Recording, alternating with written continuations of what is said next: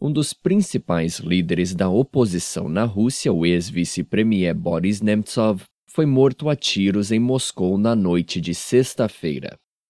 Segundo a polícia, um atirador não identificado fez quatro disparos de dentro de um carro branco quando Nemtsov cruzava uma ponte próxima ao Kremlin.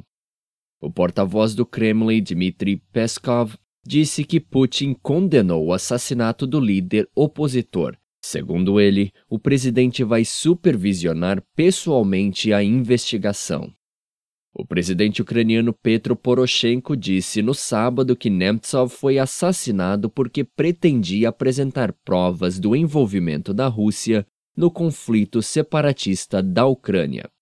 Nemtsov foi morto horas depois de pedir apoio para o protesto marcado para domingo contra a guerra na Ucrânia.